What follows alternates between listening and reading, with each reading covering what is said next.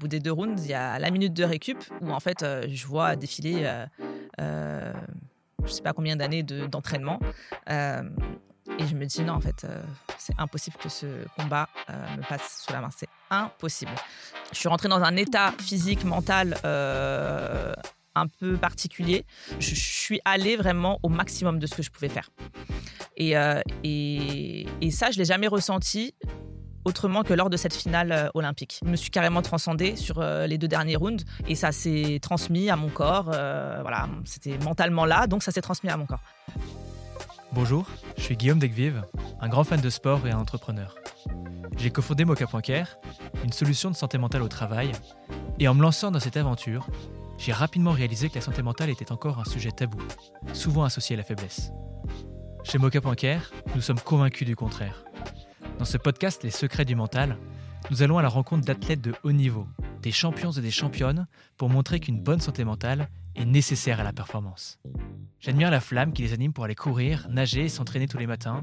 J'admire leur pugnacité, leur détermination pour aller décrocher des médailles et battre des records. J'admire leur résilience aussi, pour se remobiliser en plein match, rebondir après une défaite ou continuer leur chemin malgré les accidents de la vie. Je me suis toujours demandé d'où leur vient cette force, comment ils la nourrissent dans le temps. J'espère que leurs parcours vous inspireront, vous fourniront des clés pour vous sentir bien au quotidien, ou tout simplement vous permettront de rêver un peu. Bonne écoute. Bonjour Estelle. Salut. Écoute, je suis ravi de t'avoir aujourd'hui au micro. Euh, donc, euh, tu es la première boxeuse à intervenir sur ce podcast. Tu es même la toute première athlète dans un sport de combat. Donc, on te connaît notamment parce que tu as été championne olympique en 2016. Euh, et ce n'est peut-être euh, d'ailleurs pas terminé puisque tu vas participer aux Jeux de Paris en 2024, des Jeux qui s'approchent maintenant à grands pas. Et on te connaît aussi pour ton engagement, euh, notamment auprès des, des femmes athlètes. tu as notamment fondé l'association Elperf. Ouais. tu as participé au documentaire euh, qui avait pas mal marqué euh, Championne sa mère. Euh, donc on va parler de tout ça, mais avant, est-ce que tu peux commencer par te présenter? Oui, bien sûr. Donc, euh, Estelle Mosselli. Euh, je suis boxeuse. J'ai commencé la boxe à 12 ans, rentrée en équipe de France à 17 ans et je suis devenue euh, en 2016 championne du monde, puis championne olympique. Derrière ça, je suis passée professionnelle. J'ai eu un petit bébé entre-temps. Et, Ali, euh, si- si- Ali, exactement. J'ai un titre euh, de championne du monde euh, IBO que j'ai obtenu euh, peut-être un an, un an et demi après mon début en pro. Et euh, j'ai eu un deuxième enfant. et j'ai pris la décision de repartir sur les Jeux Olympiques pour euh, décrocher une nouvelle médaille d'or.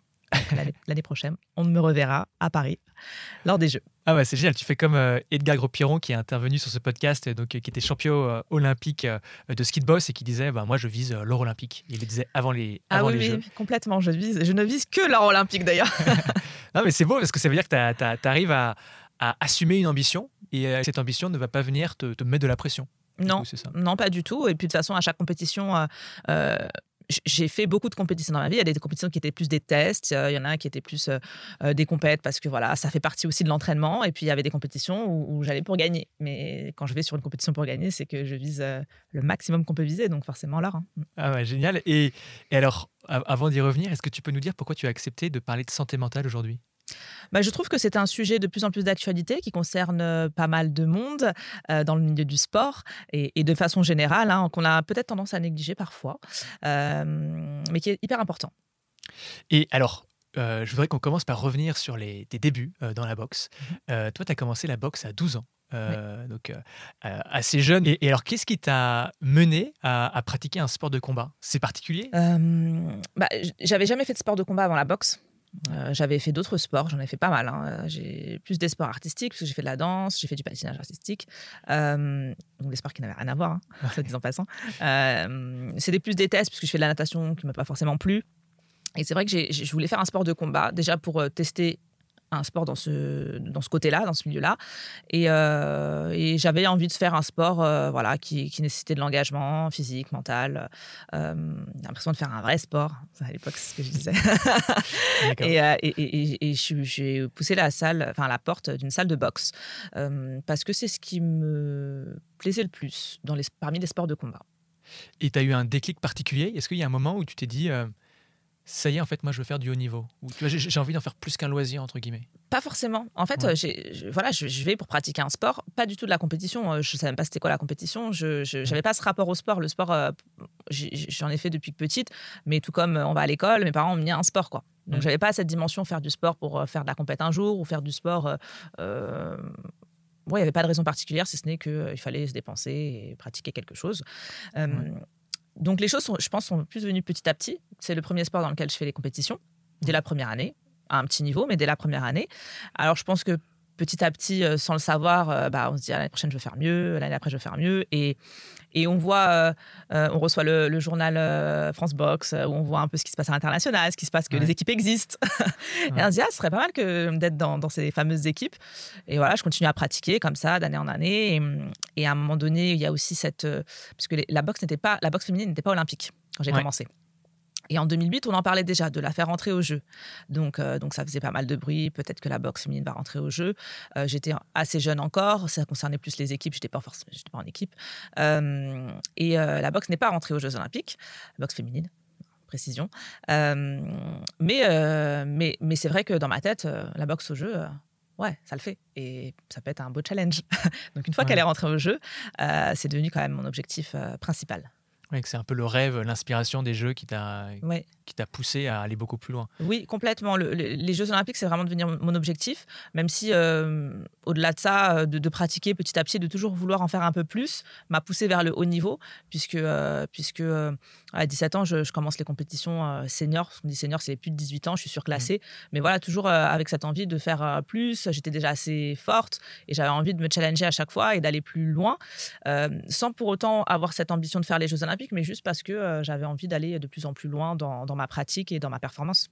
Et alors en 2012, euh, la, boxe est un, la boxe féminine est un sport olympique euh, et tu manques la qualification au jeu euh, sur ton dernier match. Oui, c'est ça. je tente la qualification, c'était mes deuxièmes championnats du monde, il me semble. On me disait qu'il fallait rentrer, fallait passer les quarts de finale. Et arrivé en quart de finale, je me loupe et je perds le, le combat. et puis forcément grosse déception pour moi puisque j'avais des idées déjà très défini, mon planning euh, sur les 10 ans à venir était très programmé dans ma tête. Euh, je faisais mes études, euh, voilà, j'étais jeune, j'avais 19 ans, il me semble.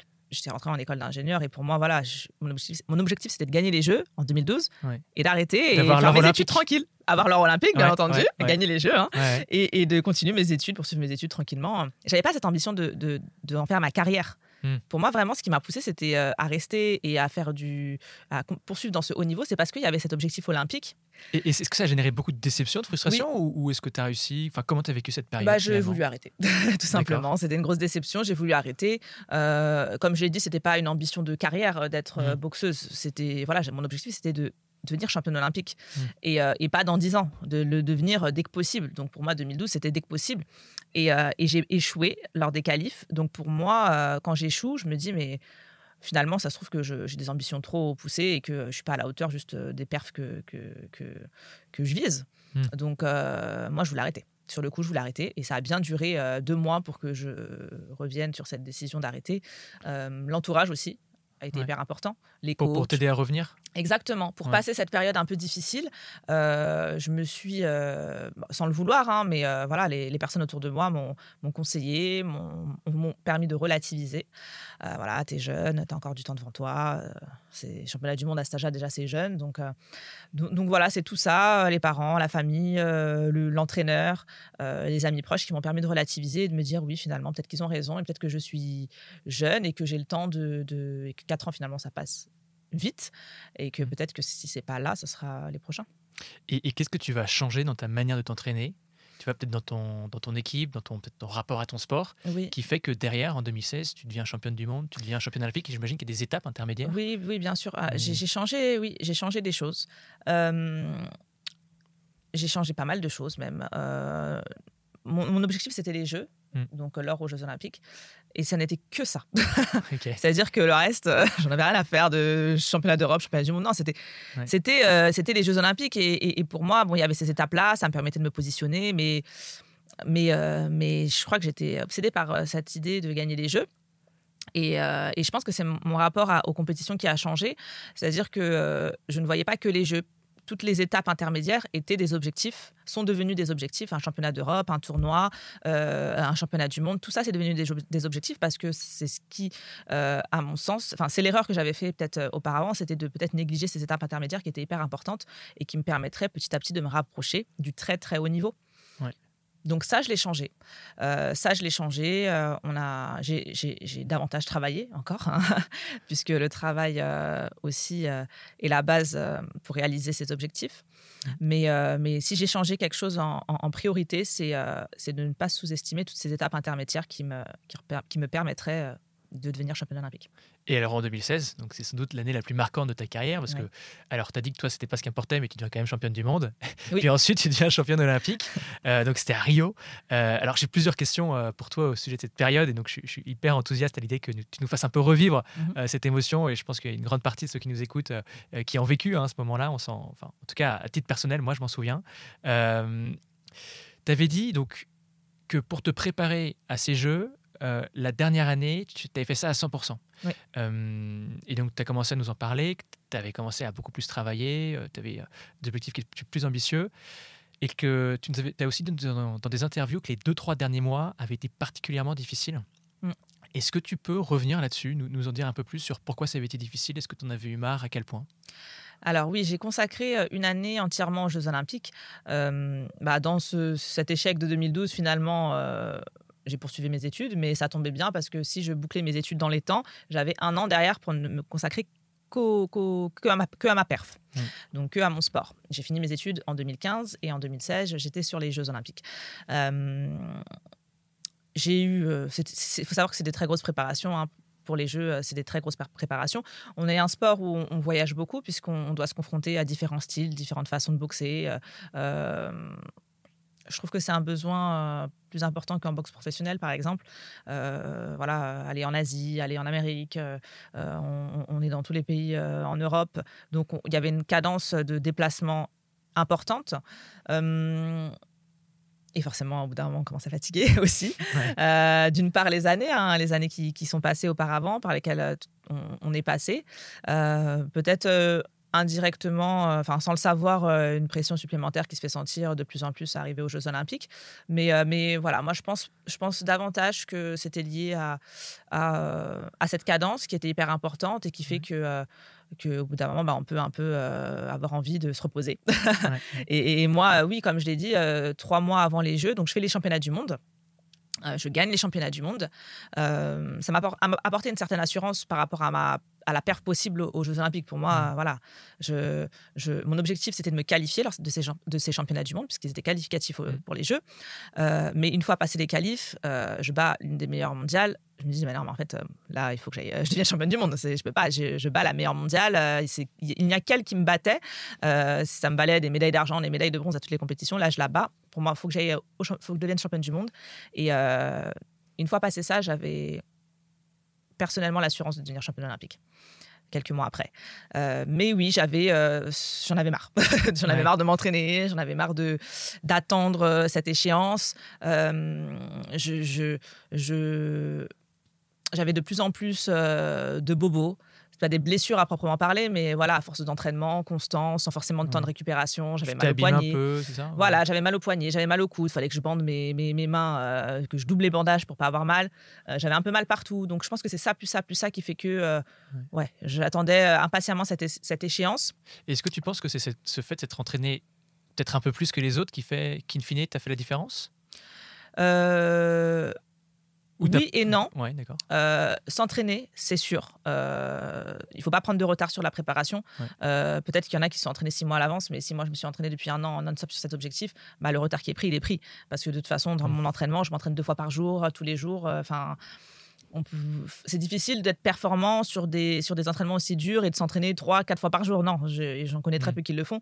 Donc oui, le fait de s'entraîner, d'avoir pris les choses au sérieux bien longtemps à l'avance, ça fait que très certainement j'ai pris de l'avance sur mes adversaires à un moment donné.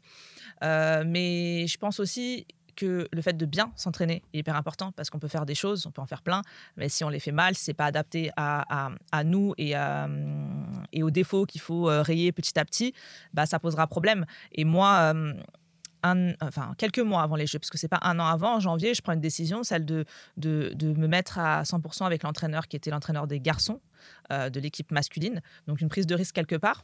Mmh. Euh, mais le problème, c'est que euh, pendant plusieurs mois, pendant plusieurs années, bah, j'ai échoué tout le temps contre la même. Donc, j'aurais pu continuer comme ça en m'entraînant deux fois par jour, tout le temps, et, échouer à nouveau en mois de mai contre cette même personne. Mais j'ai pris une décision dans mon entraînement, euh, j'ai changé des choses, et, euh, euh, c'est pour ça que je dis que c'est pas que de, s'entraîner et de prendre de l'avance sur l'entraînement par la quantité, mais aussi, mais c'est hyper important de, de prendre de l'avance par la qualité des entraînements et par le fait de plus on se rapproche de l'échéance, mmh. bah, d'affiner les choses par rapport à nous, euh, par rapport à nos défauts, par rapport aux choses qu'on doit améliorer, euh, quitte à parfois euh, voilà, devoir changer un peu de, staff au moment opportun. Moi, ça m'a énormément servi et, je pense que c'est ce qui a fait aussi que quelques mois après, je deviens championne du monde.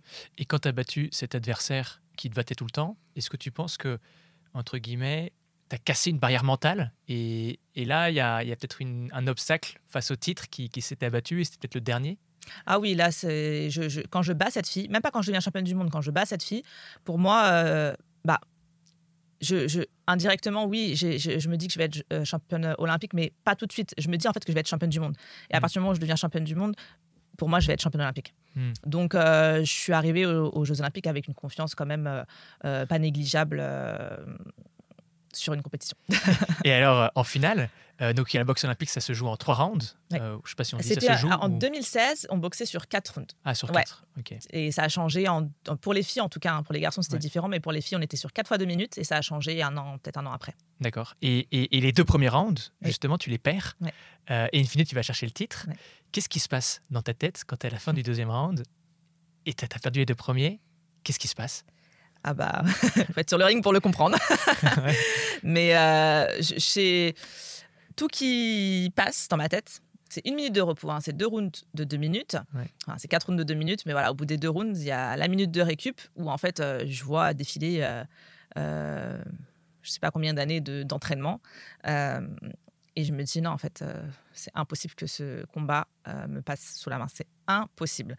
Et, et, je pense que, je, l'ai dit plusieurs fois, donc, donc ça, c'est certain. Je suis rentrée dans un état physique, mental un peu particulier où je me suis carrément transcendée sur euh, les deux derniers rounds. Euh, c'est vraiment ce que je ressens moi euh, sur les deux derniers rounds que je mène lors de cette finale, c'est que en fait je, suis allée vraiment au maximum de ce que je pouvais faire. Et, et, et ça, je l'ai jamais ressenti autrement que lors de cette finale euh, olympique. Vraiment, le fait de se transcender, c'est le mot juste pour euh, expliquer l'état dans lequel j'étais. Il y avait, c'était impossible qu'elle me passe devant pour moi, dans mon esprit, et ça s'est transmis à mon corps. Euh, voilà, c'était mentalement là, donc ça s'est transmis à mon corps. Donc vraiment, toi, c'est l'enjeu qui t'a surstimulé. Oui. Et, alors, c'est assez incroyable parce qu'en général, l'enjeu, ça, ça met la pression, on est stressé, du coup, on, réfléchit moins bien, mm. on est moins agile, on, on surpense, entre guillemets. Toi, comment est-ce que tu expliques le fait que ce soit exactement l'inverse? Tu vois, qu'à que, l'inverse, toi, bah, je, je sais pas. Je, je, pense que c'est naturel, que c'est naturel, parce que euh, j'ai toujours euh, tendance, même quand j'ai des échéances proches, à c'est pas prévu. Alors, toute mon équipe angoisse. Ah ouais, mais Estelle, tu vas boxer dans un mois et demi, t'es sûre de toi? Je dis, ouais, ouais, je suis sûre. je suis sûre et je sais que ça va très, très bien se passer. Et parfois, et parfois, ça se passe même mieux que sur des prépas où, en fait, j'ai quatre mois, j'ai le temps. Euh, parce que j'arrive toujours à ce moment où, en fait, j'en ai marre, assez long. Et je sais que quand j'ai pas le temps, quand c'est là, c'est dans le speed, je me pose moins de questions et je mets euh, toutes mes capacités au service de ma perf. Quand c'est court, ouais, c'est surtout ça. Je me pose pas de questions. J'y vais, j'ai pas le choix, j'y vais, il faut que je le fasse. Et, euh, et ça me réussit en général bien plus. Et, dis-moi si je me trompe, mais tu vois, j'ai l'impression que tu as un rapport à la défaite qui est très sain. Euh, par exemple, 2012, j'ai l'impression, oui, c'était difficile, mais tu as dit, je veux gagner l'Euro olympique. En fait, mm. tu n'es même pas qualifié pour les Jeux, mais j'ai pas non, j'ai l'impression que c'est difficile, mais c'est pas non plus quelque chose, un, boulet que tu vas traîner. Non, mais je pense que j'ai appris aussi à le faire. Je pense que mon entourage joue énormément. Je suis quand même dans un cadre sain aussi qui fait que, euh, que mes prises de décision sont assez réfléchies, que même si parfois, euh, sur le coup, j'ai envie de prendre plein de décisions euh, qui sont parfois les pas, qui ne sont pas tout le temps les bonnes. Mm. voilà, j'ai un environnement assez sain qui me pousse aussi à, à prendre les bonnes décisions rapidement. Et, et, et, à la suite hein, de cet échec en 2012, j'ai quand même appris à, relativiser et à me servir surtout des échecs. Donc, euh, à chaque défaite, je ne prends pas pour, pour une fatalité en soi. J'essaye de, de, me poser, de faire le point et de savoir ce qui a été, ce qui n'a pas été pour justement réussir à l'épreuve suivante. Et, et alors, donc tu reçois le titre. c'est en plus le jour de ton anniversaire pour, histoire que ça soit encore plus sympa. Est-ce que tu peux nous partager peut-être l'émotion que tu as à ce moment-là? Bah, je, ça, c'est quelque chose que j'ai du mal à expliquer. Euh, forcément très contente, euh, soulagée aussi, soulagée, parce que euh, voilà, j'ai réussi. Et on n'a pas tous travaillé pour rien. on a réussi tous en équipe. Donc voilà, j'avais mes parents qui étaient là, j'avais fait déplacer toute ma famille. Donc oui, forcément, c'est un soulagement. Et, et puis, et puis heureuse que ça se finisse comme ça. mais je pense qu'on réalise pas tout de suite Hmm. Voilà, on est content. Les émotions, sur le coup, elles sont, elles sont là, mais elles sont pas non plus. Je pense pas qu'elles soient à la hauteur de ce que je viens de gagner. Euh, ça vient petit à petit. Et après, il y a une très forte médiatisation. Oui. Comment tu l'as vécu cette médiatisation? Qui est assez euh, soudaine finalement. Oui. tu étais déjà médiatisée avant, mais, mais là, Non, mais j'étais même pas médiatisée avant.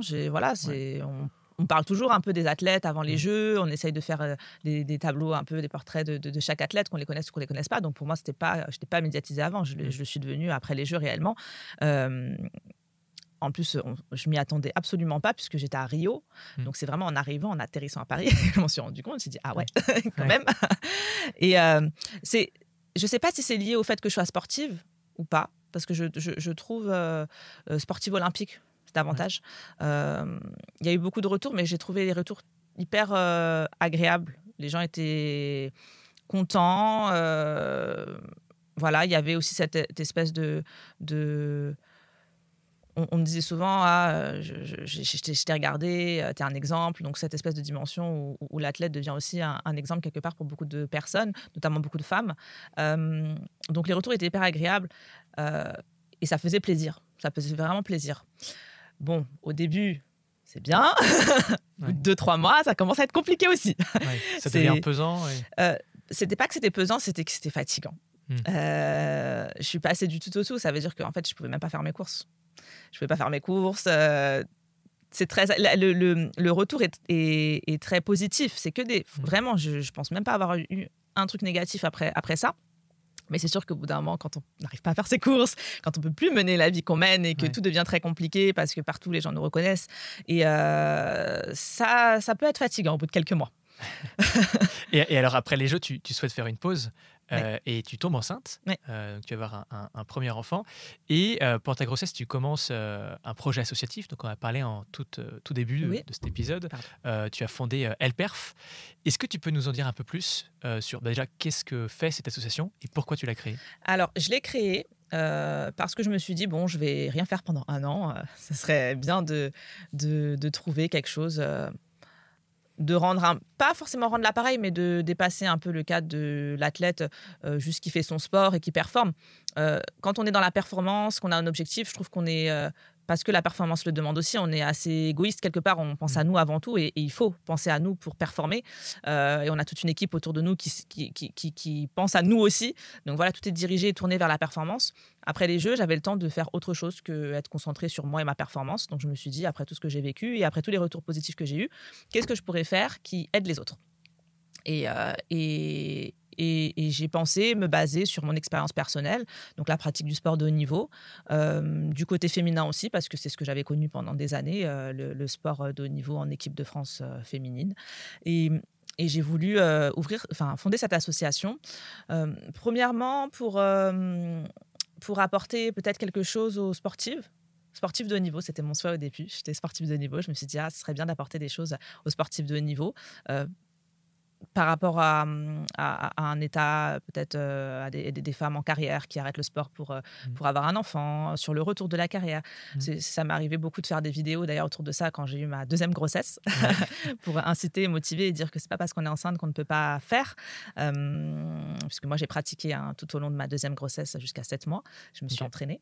Mais il y a un autre projet que je voulais absolument développer qui me paraissait essentiel. donc le deuxième aspect que j'ai pas mal développé aussi et que j'ai pris beaucoup de plaisir à développer, c'est le dialogue avec les jeunes qui pratiquaient, qui, qui, ont, qui pratiquent du sport, qui sont amenés à pratiquer du sport à haut niveau ou pas à haut niveau, mmh. mais juste pour faire passer des messages simples qui sont que tout le monde peut faire tout sport et, et qu'il n'y a pas de préjugés à avoir vis-à-vis vis-à-vis de ça et dans les disciplines sportives. Oui, parce que c'est vrai que toi, tu, ton sport, il y a un gros préjugé déjà qui est dessus, c'est que c'est très masculin. Oui. C'est un sport de combat, c'est un sport d'homme. Comment tu l'as vécu ça, ça euh? Je, je, trouve, je l'ai pas mal vécu. Euh, je, je, me dis euh, peut-être que je suis bien tombée dans la bonne salle avec les bons, euh, les bons coachs. et, certainement parce que je pense que si je serais mal tombée, j'aurais certainement pas continué dans ce sport-là. Hmm. Pour moi, c'est hyper important d'être d'être bien entourée dans son sport et surtout dans un sport où finalement, quand j'ai commencé, j'étais la seule fille. Donc, hmm. ça aurait pu être très vite compliqué. Mais, mais j'étais très bien entourée. J'avais des, des, bons coachs qui me qui m'entraînait comme les autres, mais qui à la fois me préservait.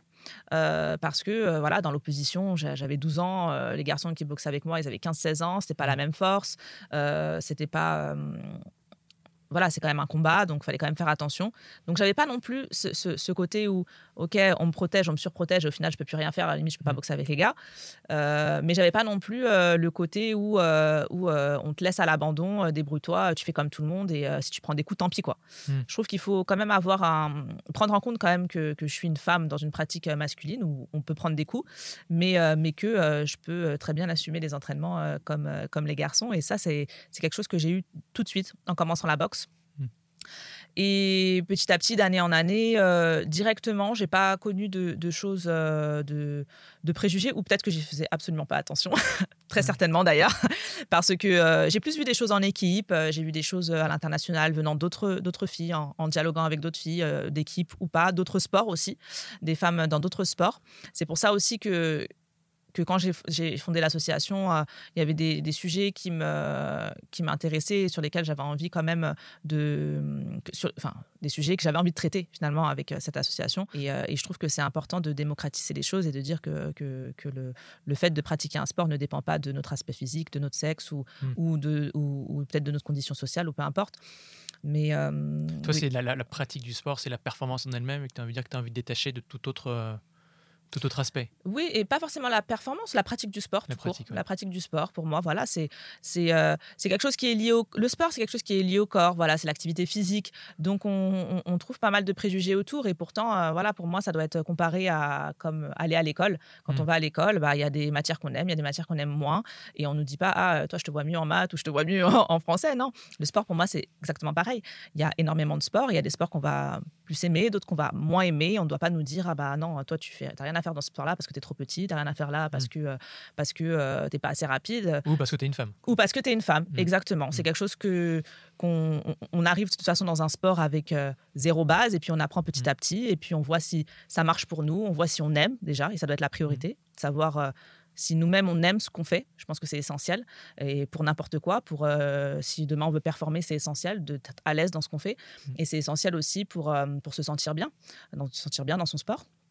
Donc ça doit être euh, la seule euh, raison pour laquelle on, pratique un sport et pas parce que euh, certains nous voient à telle place ou telle place.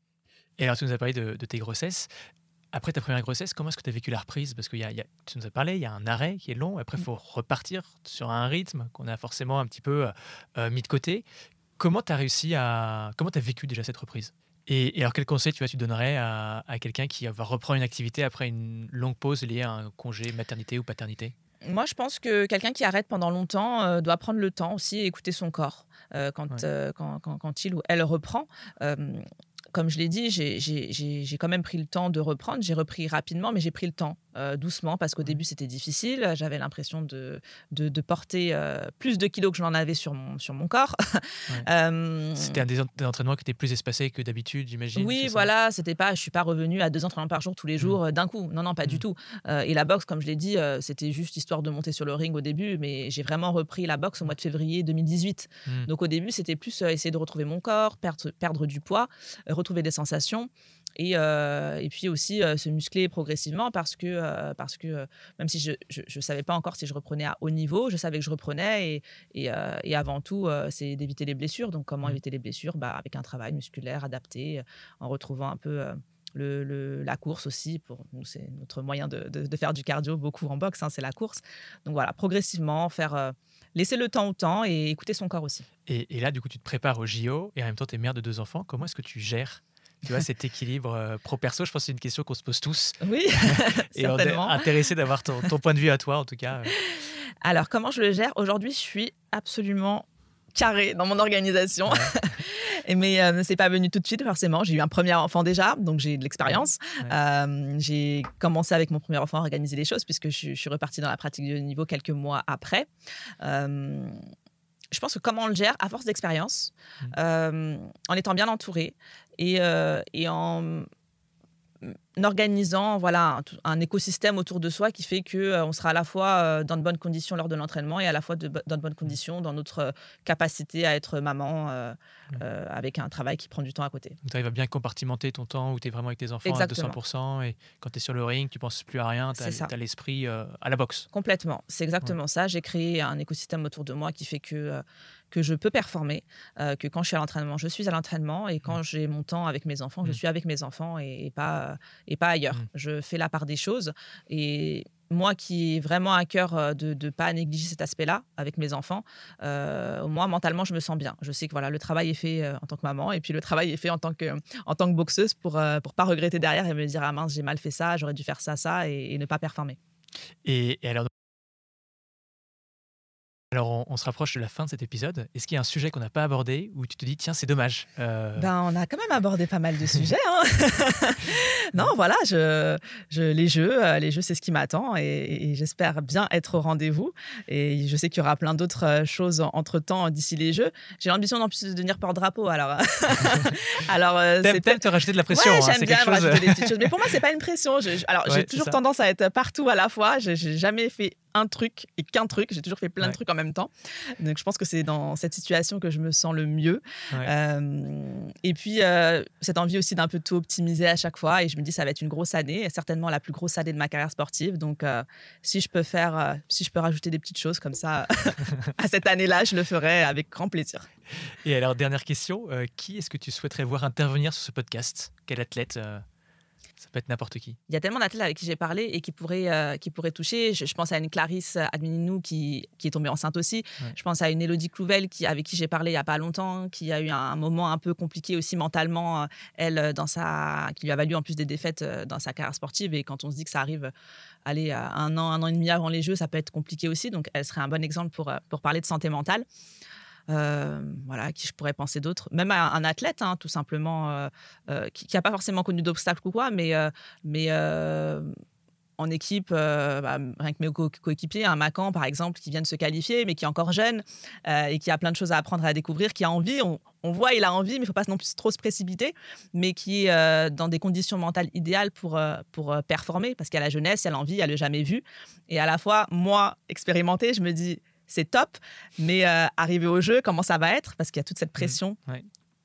qui fait que les Jeux Olympiques, c'est quand même une compétition à part et que c'est pas un championnat du monde, c'est pas un championnat d'Europe. On est avec les meilleurs et à la fois, même si on est prêt, il faut pas se laisser déstabiliser par la pression euh, de l'événement, autant la pression sportive que la pression médiatique. En plus de ça, ça va être à Paris, ça va être à la maison. Donc euh, mmh. voilà, il y a plein de paramètres à gérer. donc c'est des personnes qui pourraient complètement intervenir dans ce podcast. Euh, merci beaucoup pour tous ces recos. Écoute, on te souhaite d'aller euh, bah, aussi loin et on espère bah, jusqu'au bout. Merci, euh, merci. On sera derrière toi et merci beaucoup Estelle. Avec plaisir, c'était un plaisir pour moi en tout cas. Merci d'avoir écouté cet épisode des Secrets du Mental. S'il vous a plu, vous pouvez le partager, vous abonner et même nous laisser 5 étoiles sur Apple Podcast ou Spotify. C'est grâce à ce petit geste que vous nous aidez à faire grandir ce podcast et à convaincre les plus grands athlètes de venir témoigner. Si vous avez des questions, des commentaires ou si vous souhaitez en savoir plus sur la façon dont Mocha.care peut aider votre entreprise, n'hésitez pas à nous contacter via le lien dans la description. Ensemble, on peut faire bouger les lignes et déstigmatiser la santé mentale. Merci encore et à bientôt.